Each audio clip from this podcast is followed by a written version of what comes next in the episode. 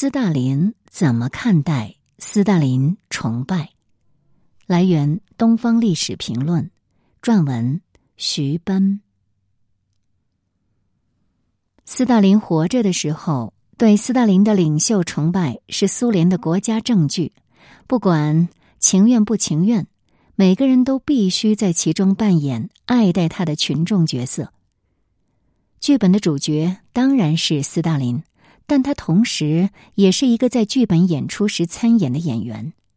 演员斯大林和剧本主角斯大林并不全然是同一个个体，他们之间是有距离的，甚至会不一致或者相互矛盾。有一次，斯大林的儿子瓦西里对他说：“我也是一个斯大林。”斯大林对他吼道：“不，你不是。”你不是斯大林，我也不是斯大林。斯大林是苏联政权，斯大林是那个在报纸上和画像里的人，不是你，甚至不是我。斯大林自己很清楚，他这个人跟那个在官媒上被崇拜的斯大林不是同一个人。由于忽视了这两个斯大林的区别。不少研究者会用剧本中的斯大林来猜测演员斯大林，把斯大林看成是一个与列宁完全不同的、蓄意制造对自己个人崇拜的总设计师、策动者和推行人。为了突出自己的革命贡献，他修改了历史，他受益并准许用电影和文艺来美化自己的形象，夸张的生日庆祝让他乐不可支。天才和人民之父的阿谀颂词让他陶醉。正如普林斯顿大学历史教授罗伯特·特克尔在《掌权的斯大林》一书当中所说：“大量证据表明，斯大林需要用崇拜来支撑他的权力和精神。他渴望得到列宁所厌恶的那种英雄崇拜。”英国历史学家莎拉·戴维斯在解密的苏联档案中发现，斯大林本人对个人崇拜的态度要比一般人所想的暧昧和复杂的多。这与戴维斯对复杂且矛盾的苏联民情研究结果也是一致的。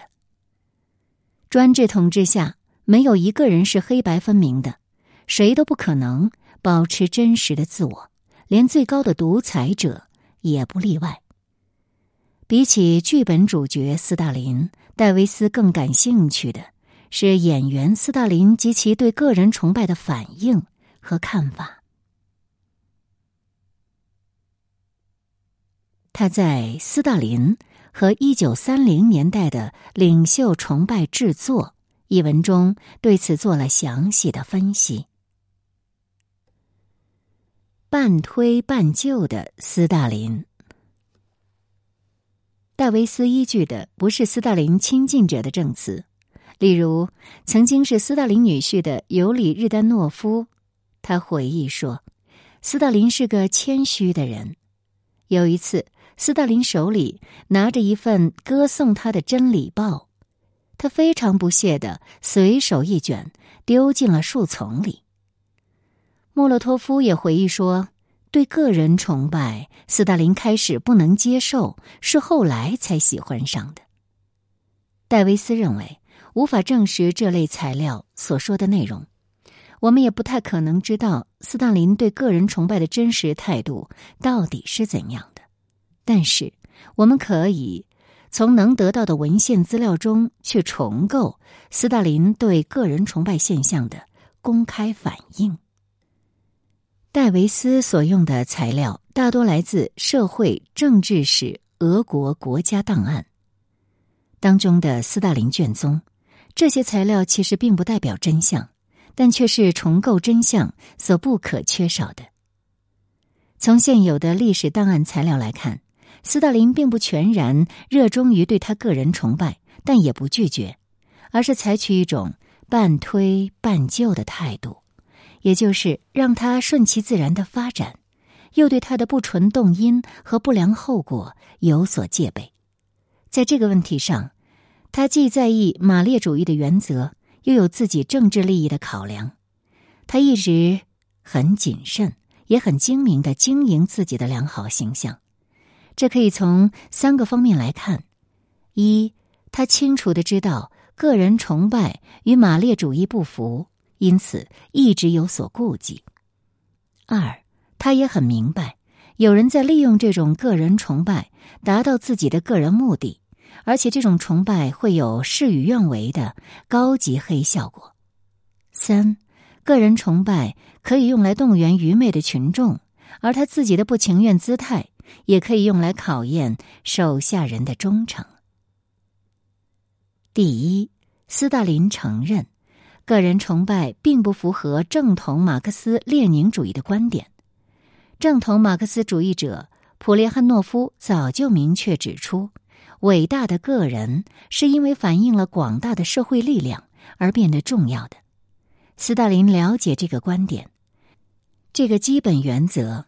使斯大林谴责个人崇拜，不赞同颂扬领导者个人，而不是突出他只是一个事业的代表。斯大林无疑知道崇拜的政治效益，但他并不提这个，他只是在谈到号召落后群众的时候，才间接提到。斯大林很巧妙的用马列主义来重新解释了个人的革命领袖作用。使突出个人不但不违背，而且符合马列原则。他是从英雄崇拜的角度来说明的。他说：“马克思主义一点也不否认杰出人物的作用，也不否认历史是由人民创造的。当然，人民创造历史的方式不是凭借奇思怪想，每一代人都是处在特定环境中的。”伟大人物的价值在于，只是在于他们能够正确的认识这个特殊的环境，懂得如何改变这个环境。马克思主义从来没有否定英雄的作用，正相反，马克思主义认为英雄有很大的作用，只是有一些保留。一九三零年代，斯大林屡次在讲话中淡化领袖个人的作用。强调更广大的社会力量。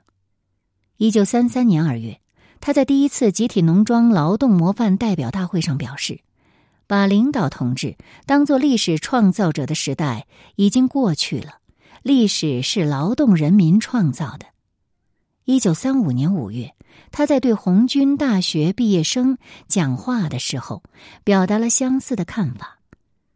一九三七年十月的一次劳动模范代表大会上，不断有人为领导同志祝酒。斯大林说：“这当然不坏，但除了大干部，还有中干部和小干部。干部要得到群众的信任才行。干部来了就走了，群众呢一直在那里。”斯大林当然不会否定伟大个人的作用。列宁是他常用来证明伟人历史作用的一个例子。埃米尔·路德维希是一位写伟人传记出名的德国瑞士作家。一九三一年，在与斯大林的一次交谈中，他把斯大林和彼得大帝相比，斯大林表示不赞同。他说：“他自己不能跟彼得大帝相比，但列宁可以。”列宁是大海，而彼得大帝不过是沧海一粟罢了。路德维希认为，这样的伟人观点不符合唯物主义对历史的认识，而斯大林就反驳道：“马克思没有否定个人的作用，而只是认为个人必须在特定的环境条件下才能起作用。”伟人是那种懂得特定环境并能改变特定环境的个人。斯大林非常在意用马克思主义来解释和强调伟大个人的作用，而且他还用马克思主义来解释他自己为什么能够从一个本来不伟大的人变得伟大起来。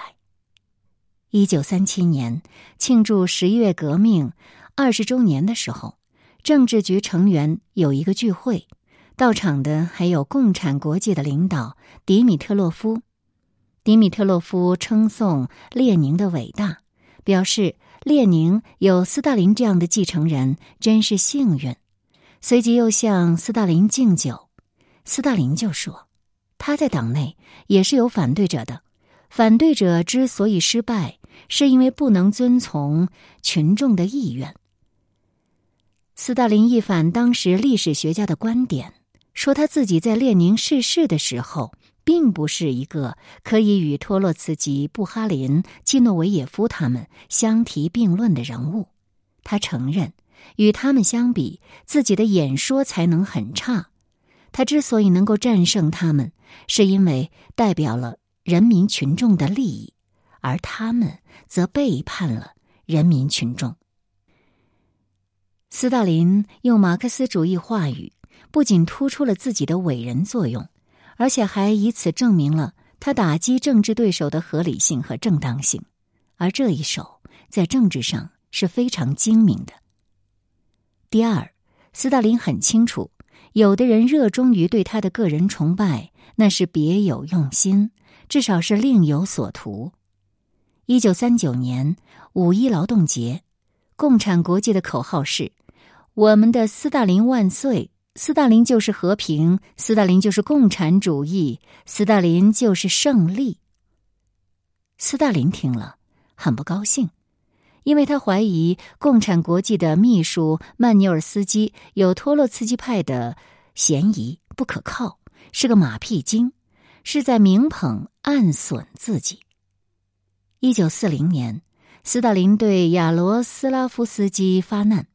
指责他对领导人的吹捧太过分，令人作呕。缘由是亚罗斯拉夫斯基主编的《马克思主义历史》杂志上发表了一篇文章。一九零七至零八年，斯大林领导巴库布尔什维克和工人斗争。文章赞颂斯大林和弗罗西洛夫当时的领导作用。后来有人写信给苏共政治局，揭发这篇文章严重失实。斯大林在四月二十九日对此做了批示，他批评这篇文章说，他和弗罗西洛夫的贡献有目共睹，不需要这种文章来为他们贴金。斯大林在批示里这样写道。显然，那些想升官的作者和报道人是想用肉麻吹捧党和政府领导人的手段来抬高自己。我们有权利在人民中培养这种奴性和谄媚吗？显然没有。我们有义务要在我们的人民中根绝这种无耻的奴性、谄媚和科学历史是完全背道而驰的。这说明他很清楚，这种内容不实的文章只会帮倒忙，成为高级黑。崇拜提供天真的快乐。一九三七年，斯大林有一次与德国著名作家利翁·弗伊希特万格交谈，斯大林告诉他的这位客人说，他容忍个人崇拜。是因为他能让参与者享受到一种天真的快乐。他批评说，有些个人崇拜的方式是不恰当的。例如，一次在伦勃朗画展上，有人把斯大林的肖像画也挂上去了。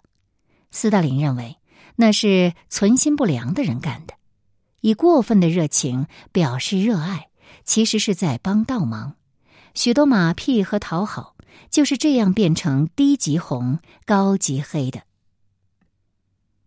斯大林还批评苏联个人崇拜中的一个显著现象，那就是他在会议上讲话时总是有长时间的鼓掌。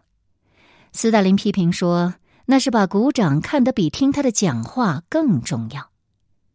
一九三二年，在一次会议上，他问道：“你们为什么鼓掌？”你们应该觉得羞耻。一九三四年六月，主持人刚刚介绍斯大林入场，便又响起了暴风雨般的鼓掌和欢呼。斯大林说：“有人想把严肃的事情变成一个玩笑，所以拼命鼓掌。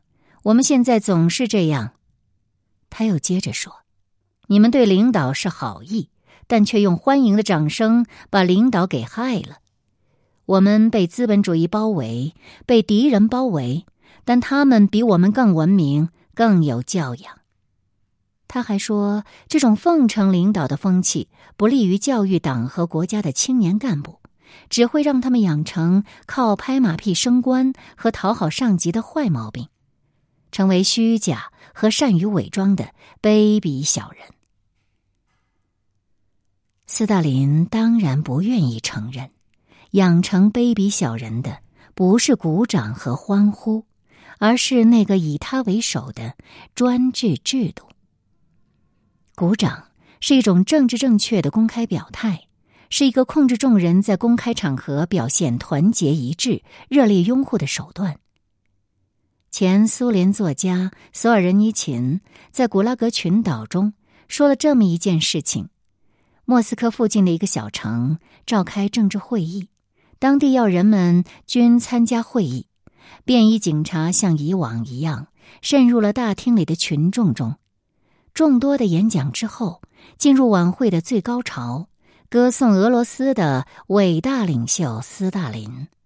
歌颂完毕，全体起立，热烈鼓掌，掌声持续了三四分钟还不停歇。人人都知道，秘密警察在监视是谁先停止鼓掌。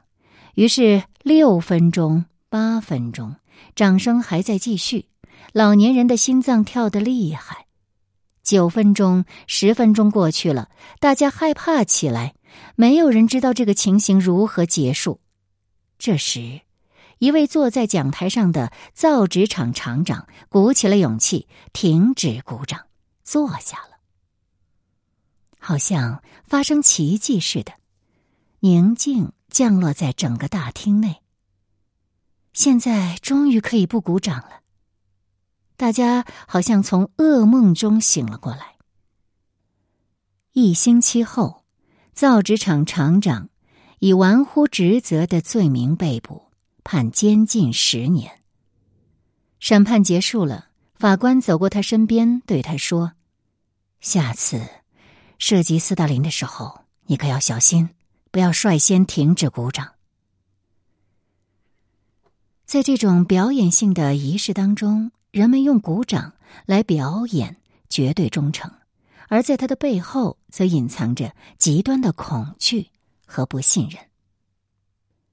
第三，斯大林知道个人崇拜是一种愚蠢的行为，但他不会选择放弃或阻止对他的个人崇拜，因为那对他有用。历史学家戴维·布兰登贝格尔指出。斯大林为了动员俄国愚昧的群众，把个人崇拜与俄国中心论与民粹主义一起用作精神武器。历史学家米勒则把个人崇拜当作为斯大林服务的民俗学或伪民俗学。斯大林认为，在教育程度很差的苏联，个人崇拜是必要的政治权术。苏联歌唱家玛利亚·斯瓦尼泽。是斯大林很亲近的亲戚。一九三七年十二月被捕，一九四二年三月三日被枪决，因为他在日记里两次提到斯大林对俄国人沙皇崇拜的看法。有一次他说：“民众对他欢呼是需要一位沙皇，也就是某个他们可以崇拜并以他的名义来生活和工作的人。”还有一次他说。人民心灵中的迷恋需要有一位沙皇。斯大林把个人崇拜看作俄国传统渔民需要的精神致幻剂，是苏维埃版的沙皇崇拜。既然对他有用，他当然不会拒绝。斯大林在个人崇拜问题上并不避讳自己的功利主义，甚至犬儒主义。他最亲密的同僚也大多心照不宣。布鲁克斯认为，斯大林和他的圈内人看不起农民和农民信仰，这并不是一个秘密。他们的所作所为或许只是为了满足那些无知的基层干部或支持者的某种期望。尽管列宁的遗孀和其他人反对列宁崇拜和保存列宁遗体，但布尔什维克们还是这么做了。据说，当时斯大林的意见是要尊重俄国人热爱和尊崇死者的传统观念，而且也需要不让我们的那些乡下同志们失望。所以，苏联的个人崇拜。不只是自上而下思想灌输和官方宣传的结果，而且也是一种自下而上的民众愿望导致。在长期专制导致人民普遍愚昧的国家里，领袖特别重要，个人崇拜在社会中有大范围受欢迎的基础。